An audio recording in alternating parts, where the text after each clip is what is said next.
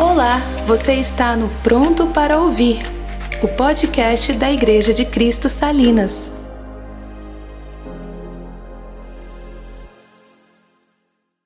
Diz assim: E um dos malfeitores que estavam pendurados blasfemava dele, dizendo: Se tu és o Cristo, salva-te a ti mesmo e a nós.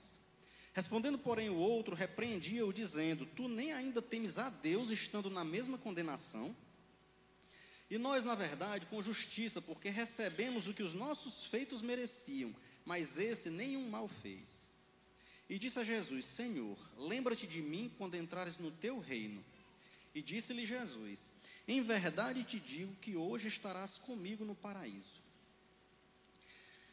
Então, esse texto que a gente leu hoje é um texto que traz três personagens: dois ladrões e Jesus.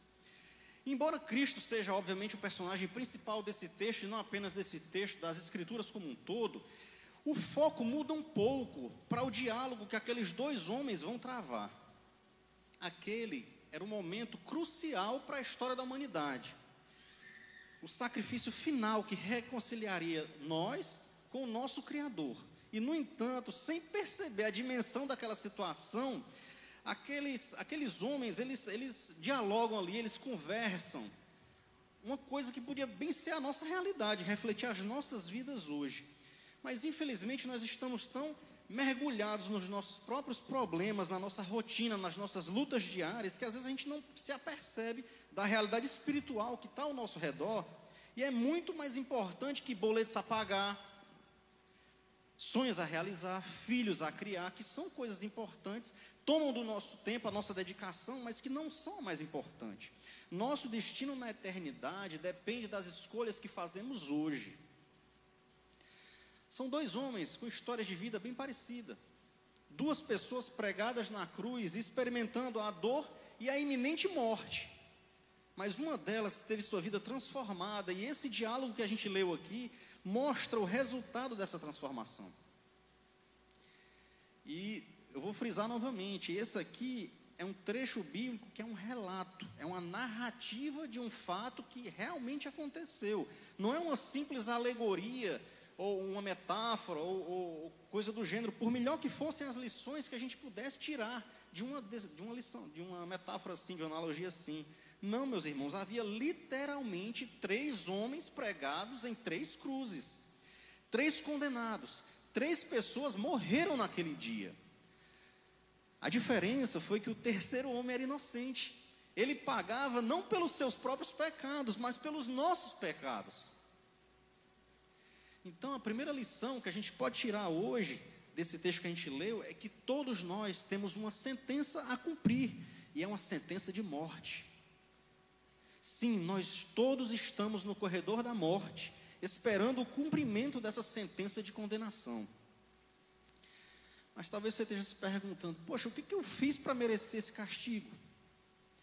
Nós, como aqueles dois ladrões, também pecamos contra Deus e contra outras pessoas, e por essa razão nós somos merecedores da morte e do castigo eterno. É o que nos diz o apóstolo Paulo em Romanos 6 e 23. Porque o salário do pecado é a morte, mas o dom gratuito de Deus é a vida eterna por Cristo Jesus, nosso Senhor.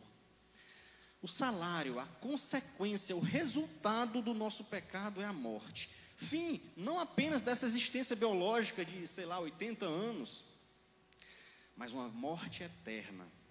E o mesmo Paulo, ele nos diz em Romanos 13, 23, que todos pecaram, todos fracassaram e estão afastados da glória de Deus. Mas à frente também em Romanos 5,12 ele diz ainda que quando o pecado entrou no mundo por meio de um homem, o pecado entrou na raça humana inteira. O pecado dele trouxe consigo a morte a todos os homens, porque todos pecaram. Todos pecaram. Todos. Sim, somos pecadores, rebeldes contra o Pai. E Deus não nos prometeu um inferno sem nenhuma razão. E Ele não vai nos lançar no inferno sem motivo algum. Nós é que escolhemos esse destino, essa porta, esse caminho, pelo qual seguimos a passos largos muitas vezes sem saber, é verdade, mas muitas vezes de plena consciência, embora certamente sem a, a, a real noção daquilo que nos espera na eternidade e da gravidade dessa situação. Muitas pessoas podem até debochar, ah, inferno, tal, porque não conhecem, não entendem a realidade espiritual, que vão passar a eternidade. É muito difícil a gente, como ser humano, ter a real noção do que é a eternidade em questão de tempo. A gente tem noção de minutos, de horas, de dias, talvez, mas não da eternidade. Agora imagine aí, que você acha que está passando por um problema, acha que, tá, que estamos passando por uma situação ruim nessa pandemia, que tem dois anos, dois anos e pouco. Agora imaginei a eternidade numa situação infinitamente pior, sem comparação. O inferno é um lugar preparado para o diabo e seus anjos, conforme Mateus 25 e 41. Mas é também o destino de todo aquele que escolhe a porta larga e o caminho largo. Sim, porque Jesus disse em Mateus 7, 13 e 14, Mateus 7, 13 e 14, o seguinte: só se pode entrar no céu pela porta estreita. O caminho que leva para a perdição é amplo e sua porta é bastante larga. Multidões escolhem passar por ela, mas a porta que leva à vida é estreita e o caminho é apertado e poucos o encontram. Agora, preste atenção nas palavras de Jesus. Multidões escolhem passar por ela. É uma escolha. Uma escolha que a gente faz entre Jesus, a porta estreita, conforme suas próprias palavras em João 10 e 9, e a porta larga, que é negar a Jesus e abraçar o mundo e seus valores que vão contra Deus. João, o discípulo amado, também fala sobre isso em João 3, 16 a 19. É um, um texto que contém um, um versículo muito conhecido. João 3, 16 a 19. Porque Deus amou tanto o mundo que deu o seu único filho para que todo aquele que nele crer não pereça, mas tenha a vida eterna. Deus não enviou o seu filho ao mundo para condenar o mundo, mas para que o mundo fosse salvo por meio dele. Esse versículo a gente conhece bem. Mas olha o restante do texto. Não há condenação reservada para aqueles que creem nele como Salvador, mas aqueles que não creem nele já estão condenados por não crerem no Filho único de Deus. A sentença deles está baseada nesse fato. A luz veio ao mundo, porém os homens amaram mais as trevas do que a luz, porque as suas obras eram más. Na verdade, nós já estamos mortos. Como aqueles homens, também estamos pregados no madeiro e não podemos sair por conta própria. É necessário que venha alguém de fora ao nosso resgate e nos dê novamente a vida, uma nova vida. A necessidade dessa salvação se mostra a todo aquele que reconhece a sua situação de perdido, a nossa condição de perdido. A oferta de vida nova só pode receber aquele que entende que está morto. O texto de Mateus 27, 38 a 44, nos conta a mesma história que a gente leu hoje, dos dois ladrões. Mateus 27, 38 a 44. Mas ela traz um detalhe que eu queria chamar a atenção de vocês. Se você puder abrir sua Bíblia comigo, Mateus 27, 38 a 44.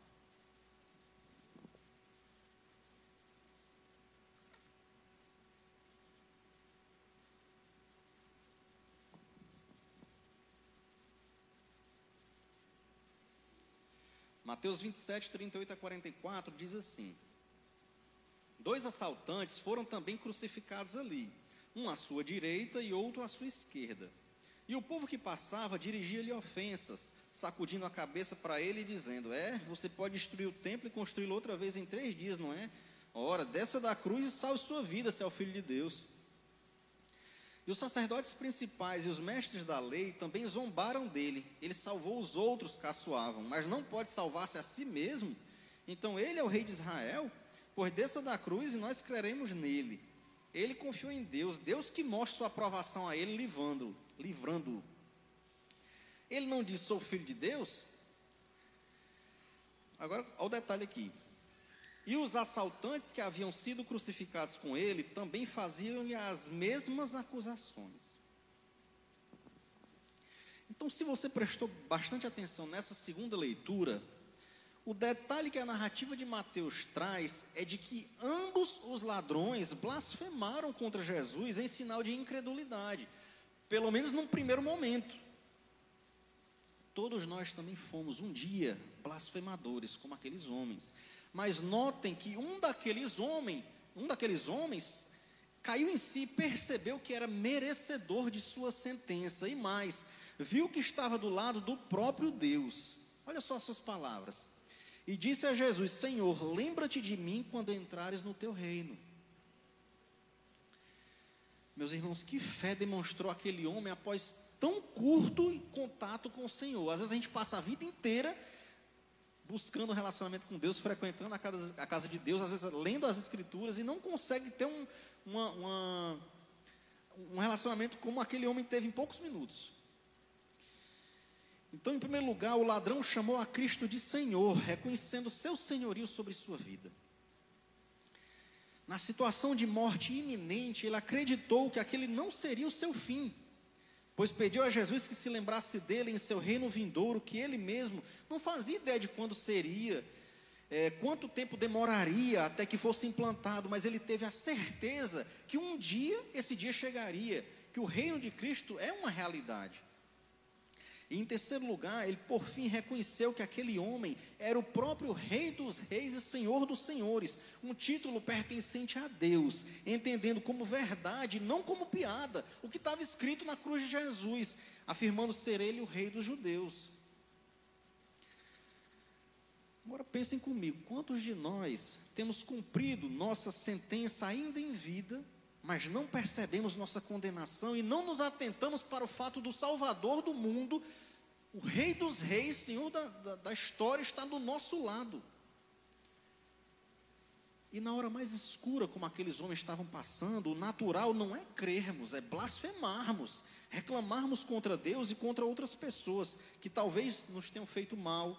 Como sugeriu a esposa de Jó. Jó, quando estava comendo pão que o diabo amassou, a esposa dele, mulher incrível, né? Disse: Olha, amaldiçoa esse teu Deus e morre culpa parece que nunca é nossa, de nossas más escolhas, de nosso pecado, mas de Deus que não me deu uma chance, não me deu uma oportunidade. Foi culpa do destino, do acaso, de fulano ou beltrano que fizeram isso ou aquilo outro na minha vida, mas nunca culpa nossa.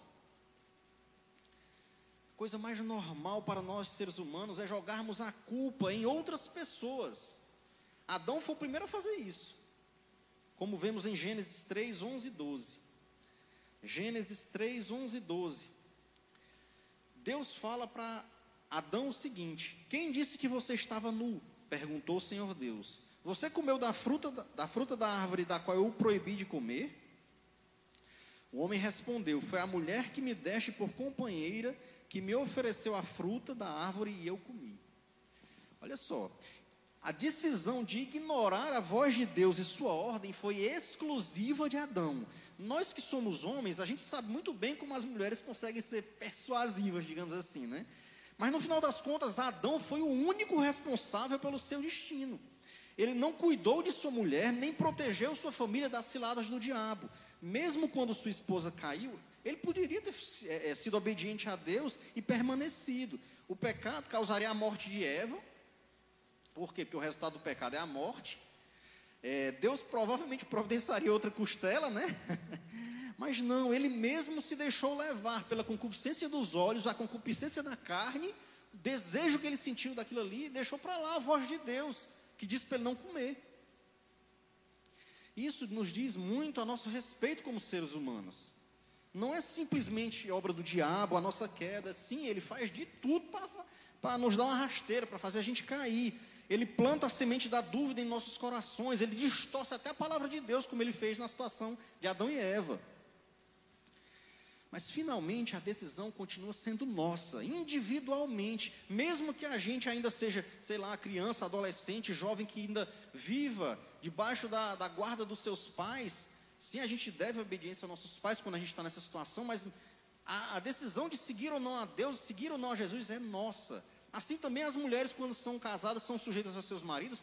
A, a, a, decisão é sua individual. Se o marido não quer seguir a Jesus, minha filha, sirva a Jesus, siga a Jesus.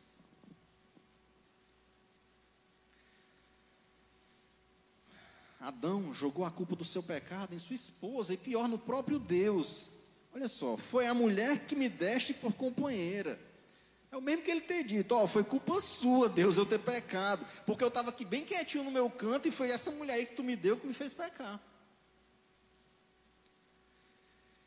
E é incrível, meus irmãos, porque o diabo, ele, ele, ele, ele é muito hostil, ele é ardiloso, ele, ele cria situações para fazer com que a bênção de Deus na vida do homem e da mulher se torne maldição. Muitas vezes mexendo apenas uma pecinha no tabuleiro, colocando apenas um detalhe, uma leve distorcida na verdade, porque se fosse uma distorcida valendo na verdade, às vezes a gente, não, isso é mentira. Mas o diabo, ele é ardiloso, ele muda às vezes só um detalhezinho. Para que a mentira não salte aos nossos olhos. E foi isso que ele fez com Eva, fazendo com que ela duvidasse da palavra de Deus. E ainda hoje ele continua fazendo isso comigo e com vocês. Infelizmente, com muito sucesso. Por quê? Porque a gente nem sempre conhece de verdade conhece de verdade esse Deus em quem dizemos crer. Não reconhecemos a sua voz e seguimos qualquer um que traga aos nossos sentidos algo que seja agradável, que seja doce e perfumado, mas que pode significar morte. Não, a culpa do pecado, do nosso pecado, é nossa e só nossa. Vejamos o que diz as Escrituras em Lamentações 3, 39 a 42. Lamentações 3, 39 a 42.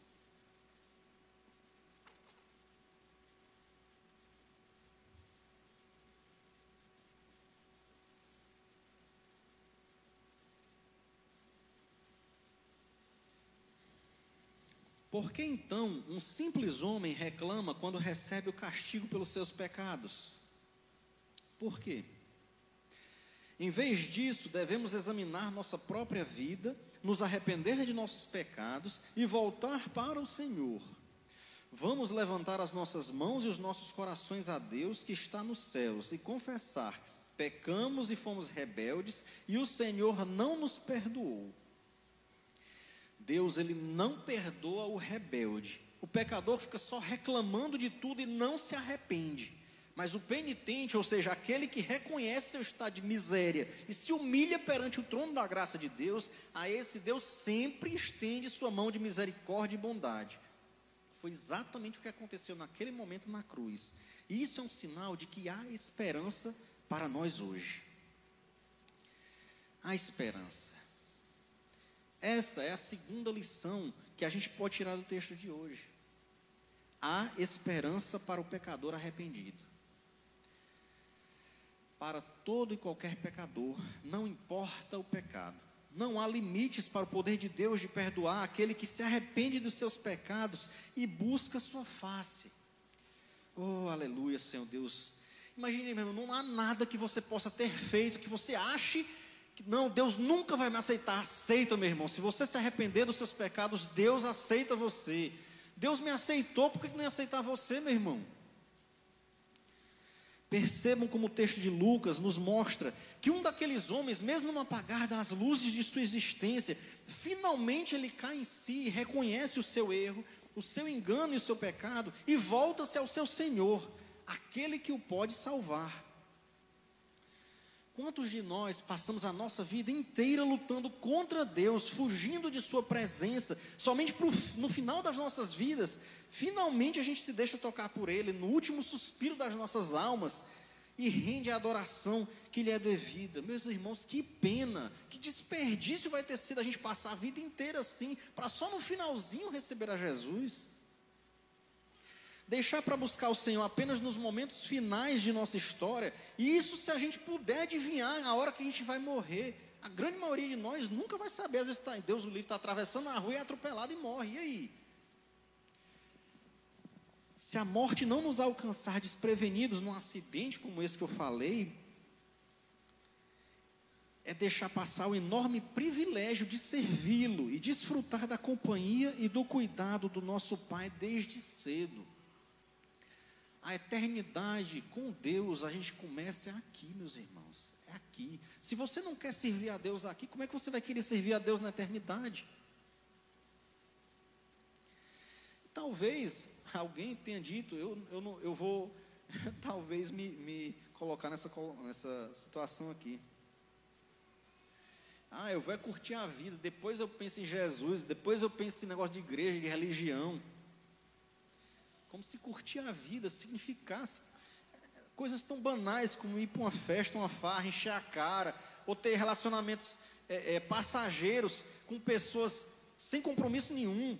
Não, meus irmãos. Melhor aproveitar a vida aquele ou aquela que cedo entrega sua vida ao Senhor, seu caminho ao Senhor, e é cuidado por Ele diariamente, desde a juventude até a velhice.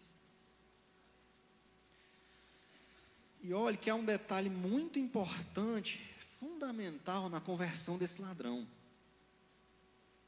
Ele não apenas reconheceu a sua calamidade, a sua necessidade de salvação, mas ele recorreu à pessoa certa, à pessoa certa, a única capaz de salvá-lo.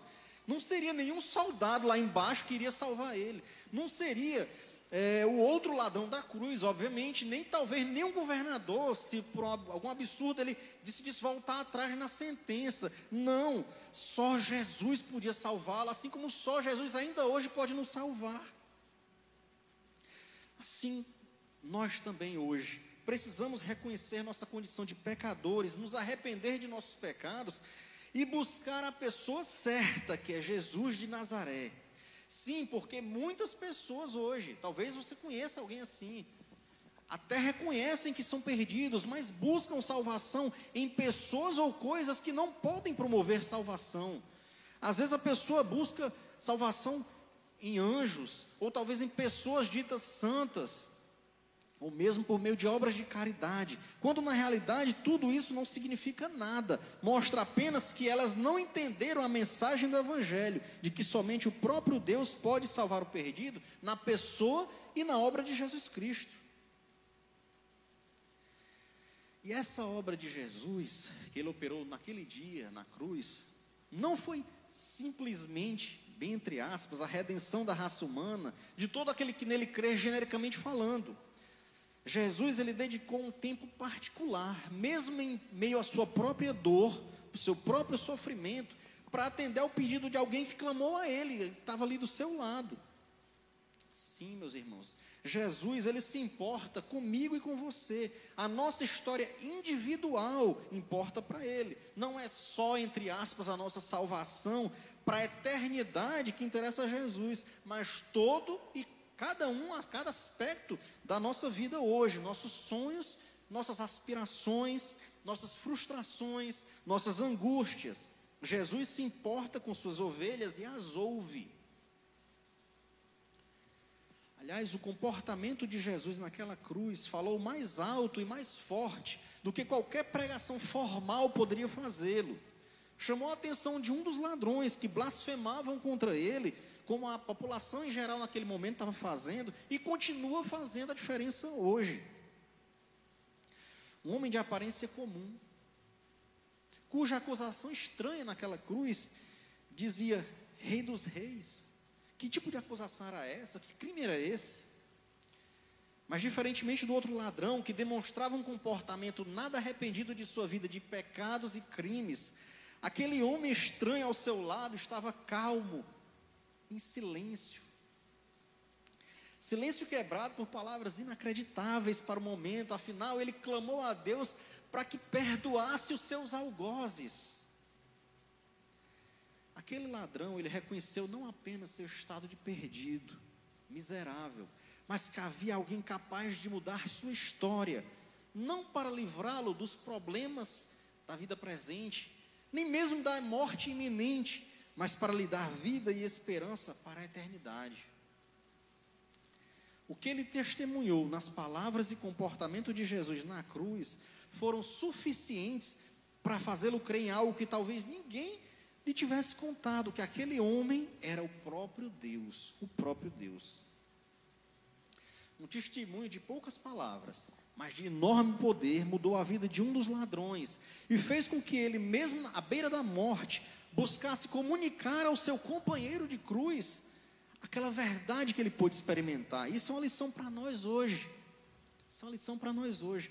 Quantos de nós não falamos do amor de Deus pelos outros porque a gente sente vergonha, ou medo, ou achamos que não vamos conseguir transmitir corretamente a verdade, ou pensamos talvez não, isso é responsabilidade dos pastores, dos missionários, dos mestres, dos evangelistas. Ou quem sabe que a gente precise de uma formação teológica, uma caminhada de fé muito grande. Ah, não, quando eu já tiver muito tempo de caminhada, aí eu vou pregar o evangelho. Aquele ladrão não teve nada disso, nada disso. Após breves instantes, de relacionamento com Cristo, ele já começou a anunciar o seu Salvador, aquilo começou a queimar no seu coração. Então não importa se eu e você somos recém-convertidos ou se temos muitos anos de caminhada cristã, se a gente já leu a Bíblia toda muitas vezes ou se a gente mal sabe um versículo decorado. Fale de Jesus, fale de Jesus. Fale o que ele fez por você, como ele lhe alcançou, como você era. O testemunho pessoal nosso é muito importante, e não pelo, por quem somos ou por quem éramos, mas por quem Ele é e pelo que Ele fez por nós e ainda hoje faz, por homens e mulheres pecadores destinados ao inferno, mas que Ele mesmo transporta para o seu reino, conforme Colossenses 1 e 13. Só você pode alcançar com a mensagem salvadora de Jesus aqueles que estão ao seu lado morrendo, as pessoas do seu convívio, seus familiares. Nosso primeiro e mais importante ministério é a nossa própria família, o nosso lar. Seus colegas de trabalho ou estudo, você que estuda, no, ainda faz faculdade, ainda está no ensino médio. Fale de Jesus. Fale de Jesus. E a terceira lição que a gente pode tirar do texto da nossa meditação de hoje é de que quem é salvo da morte procura outros mortos a salvar. Outros mortos a salvar.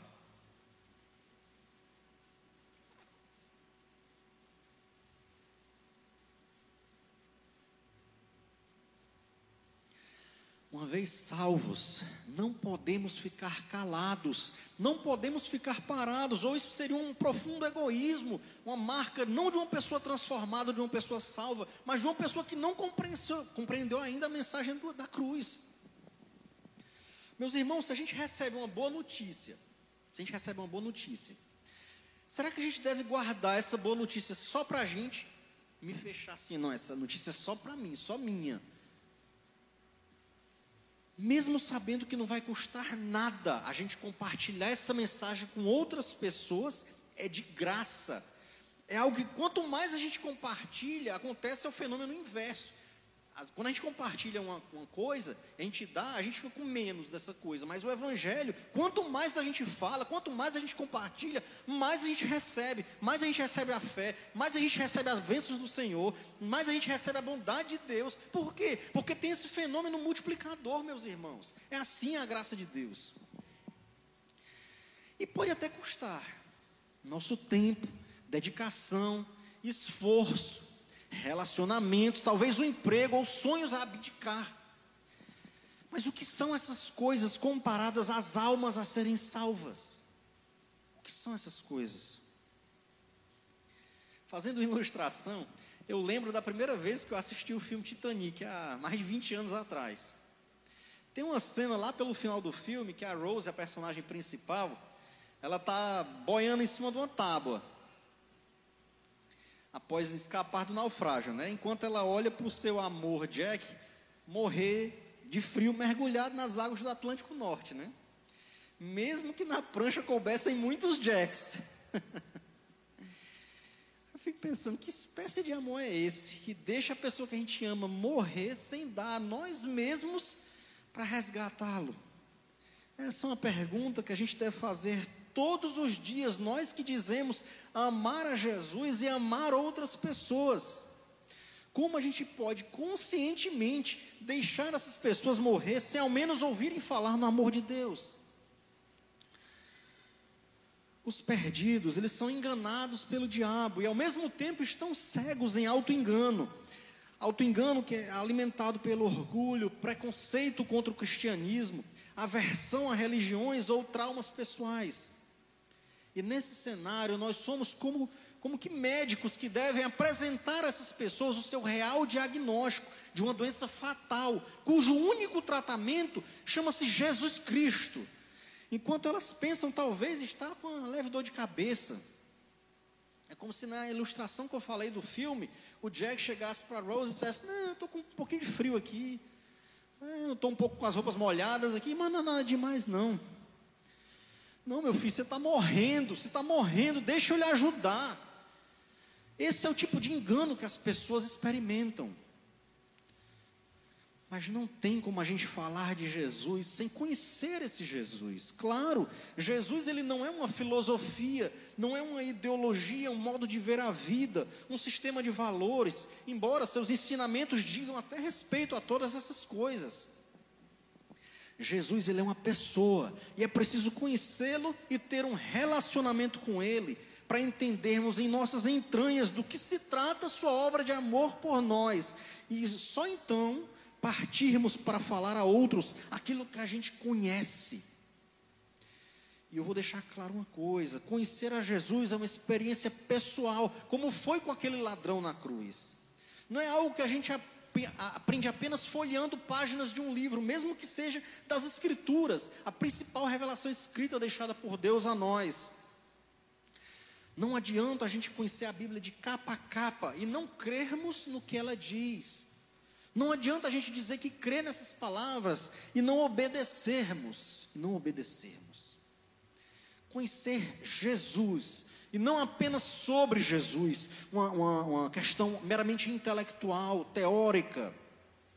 Jesus, o personagem histórico, talvez um mestre do passado, um guru, não. Ou então, pior ainda, falar sobre ele sem conhecer coisa nenhuma, apenas para parecer santo, ou religioso, ou entendido, como aliás a nossa geração muito frequentemente faz nas redes sociais, se tornou especialista em tudo e dá opinião sobre tudo, sabendo ou não o que está falando.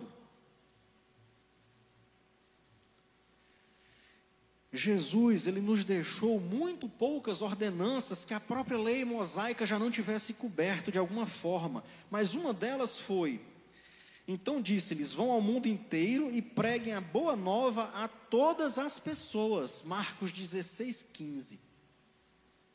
Vão ao mundo inteiro e preguem a boa nova a todas as pessoas. Aquele ladrão na cruz fez a única coisa que ele poderia fazer: pregar o amor recém-descoberto de Jesus ao perdido que morria ao seu lado. Não lhe restava muito tempo, não lhe restava mais nada, e o senso de urgência lhe falou mais alto do que as próprias dores que ele estava sofrendo. Agora a questão é: será que a gente tem focado unicamente em nossos problemas e nos esquecemos dos outros que também sofrem nesse mundo? Como é que a gente pode abandoná-los à própria sorte se nós temos em nós essa esperança? Quem está à beira da morte não está interessado em discurso de prosperidade, de bonança, aliás, em coisa nenhuma, senão exclusivamente em ouvir sobre a possibilidade de salvação. Isso deveria ser óbvio, meus irmãos, mas infelizmente parece que muitos pregadores aí fora têm retido essa informação mais importante. Eles têm deixado de lado a mensagem principal, a mensagem da cruz, para enfatizar tantas coisas que Jesus muitas vezes até faz. Embora não tenha prometido isso a todos os seus seguidores, né? Saúde, família estruturada, emprego, casa, carro e outros bens materiais. Isso muitas vezes acompanha o servo do Senhor. Por quê? Porque o servo do Senhor obedece a sua palavra. E as escrituras são e contêm verdades espirituais que reverberam em todas as áreas de nossa vida, garantindo frutos positivos na vida do crente. Mas a Bíblia e o Evangelho, deixa eu deixar isso bem claro para vocês. A Bíblia e o Evangelho não são um toque de Midas, onde tudo que a gente toca vira ouro. Não adianta a gente falar determinando, entre aspas, bênçãos, prosperidade, se em primeiro lugar aquilo não for propósito do Senhor sobre a vida de alguém.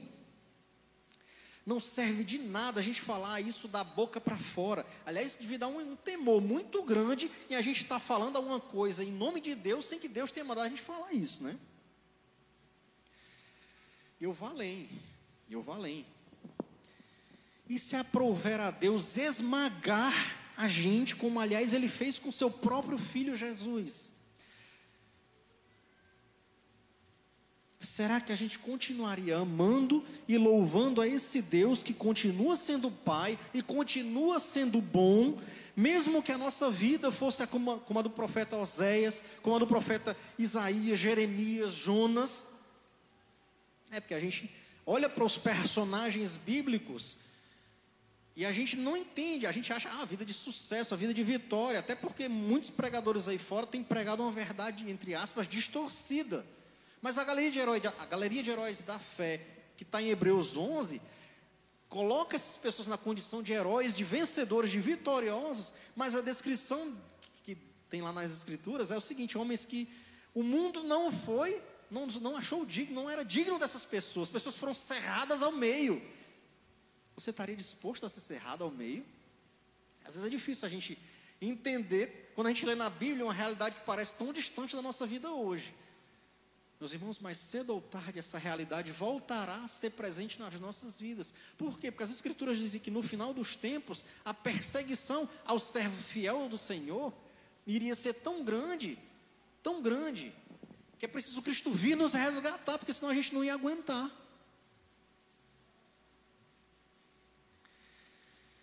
Essas pessoas, e talvez nós, se for propósito do Senhor nas nossas vidas, de levar a, a vida e salvação a outras pessoas foram esmagadas.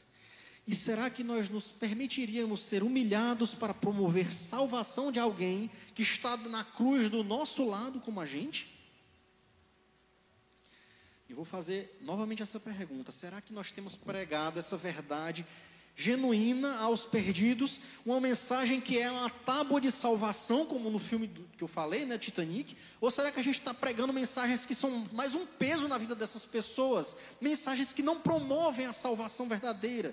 Quem está morrendo precisa de Jesus para lhe salvar. E só depois disso, só depois que essas pessoas ouviram a mensagem da cruz, a mensagem genuína da salvação, que é mais importante, que é mais urgente. E então, se for o caso e propósito de Deus, e se essa pessoa mergulhar nas Escrituras, todas as demais coisas que afetam o restante da vida e da, da existência vão se descortinar pouco a pouco, e nós mesmos poderemos estar do seu lado, ajudando essa pessoa a compreender mais e mais essas verdades mas somente se ela estiver viva, se tiver ouvido primeiro a mensagem salvadora do Evangelho puro e simples de Jesus.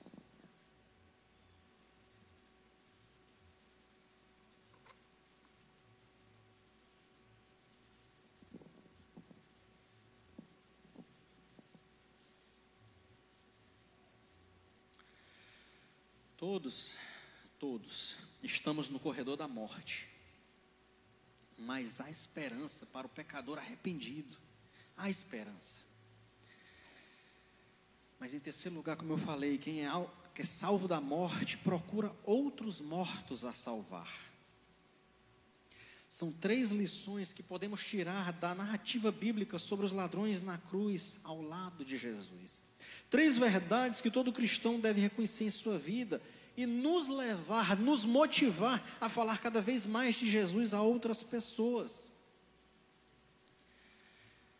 A maior, a maior esperança daquele ladrão não era que Jesus promovesse a retirada dele da cruz, poupando ele da morte. Não, era uma, era uma esperança para a eternidade. Senhor, quando tu vieres no teu reino, permita-me que eu esteja contigo. A maior esperança que nós temos hoje é a volta de Jesus que está bem pertinho, meus irmãos. Que está bem pertinho. Quantas pessoas estão morrendo aí fora e não têm essa esperança? E se essa certeza, essa esperança, essa certeza não fizer, não nos levar a, a, proclamar o Evangelho de Deus a outras pessoas que estão morrendo, a gente deve se questionar, talvez não mesmo a nossa salvação, mas como é que a gente tem vivido essa salvação que a gente diz ter? Olhando para essas lições que a gente viu hoje, para as histórias de vida daqueles dois homens, a gente pode se enquadrar em uma dessas condições.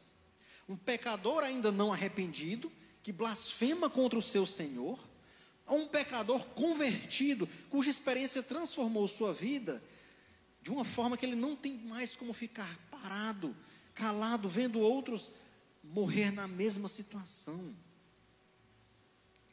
E existem sim pessoas que podem talvez estar num processo de conversão, pessoas que já vieram ouvir, ou você mesmo já levou mensagem sal, da salvação a ela, mas até que essas pessoas tenham crido verdadeiramente em Jesus e entregado suas vidas a Ele, o fato é que continuam blasfemos e mortos em seus delitos e pecados.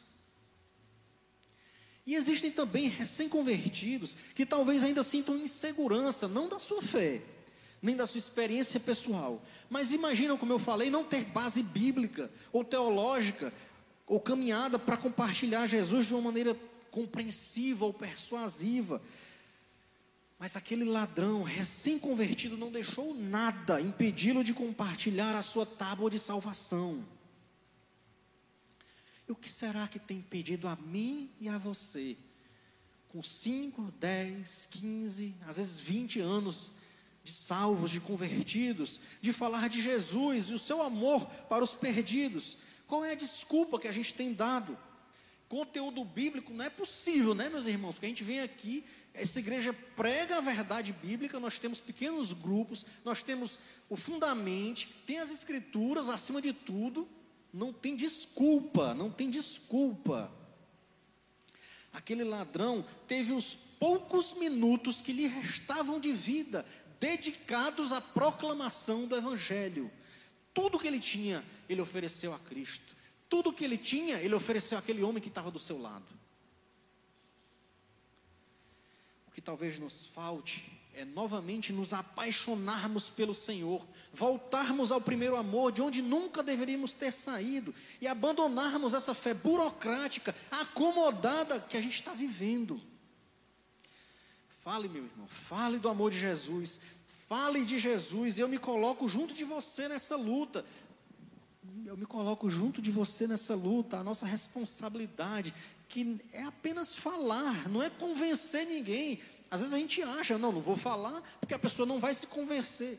Meu irmão, a sua obrigação não é convencer ninguém, é falar. A minha obrigação é falar, não é convencer ninguém.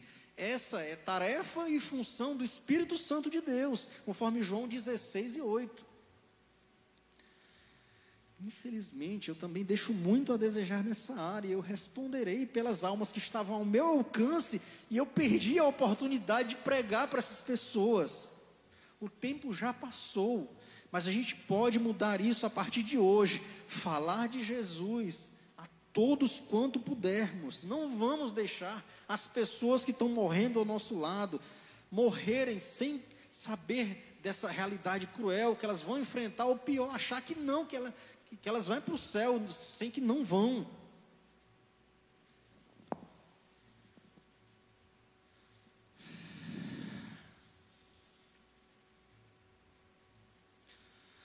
Vamos orar. Senhor meu Deus, meu Pai, que essa mensagem que tu trouxe primeiro ao meu coração alcance de alguma maneira o coração dos meus irmãos, trazendo salvação, arrependimento, conversão, como houve uma vez com aquele ladrão na cruz, e como houve na minha vida e na vida de muitos aqui, Senhor, mas eu tenho certeza que há alguns ainda que não entregaram suas vidas a Jesus. Alcança esses perdidos, Senhor, e usa-nos para o teu propósito, Senhor Deus. Ajuda-nos a te obedecer, Pai. Ajuda-nos a pregar o teu amor, ajuda-nos a pregar essa esperança, ajuda-nos a oferecermos um lugar no barco, Senhor. Um lugar na nossa prancha, Senhor. Não deixa a gente estar mergulhado apenas nos nossos problemas, Senhor. Dá-nos intrepidez e ajuda-nos novamente a nos apaixonarmos por Teu Filho Jesus, queimando no nosso coração para que a gente não fique calado, não fique parado, Deus. Mas que quando a gente sair dessas portas, dessa igreja, Senhor, desse lugar, que a gente diz que é igreja, mas igreja somos nós, nós possamos levar essa mensagem de salvação e esperança para aqueles que estão perdidos ao nosso lado. Sendo, Senhor Deus, as tuas mãos, os teus pés e a tua boca na vida de muitos, Senhor. É a oração que eu te faço, Deus, em nome de Jesus. Em nome de Jesus. Você também encontra essa mensagem em vídeo em nosso canal do YouTube, Igreja de Cristo Salinas.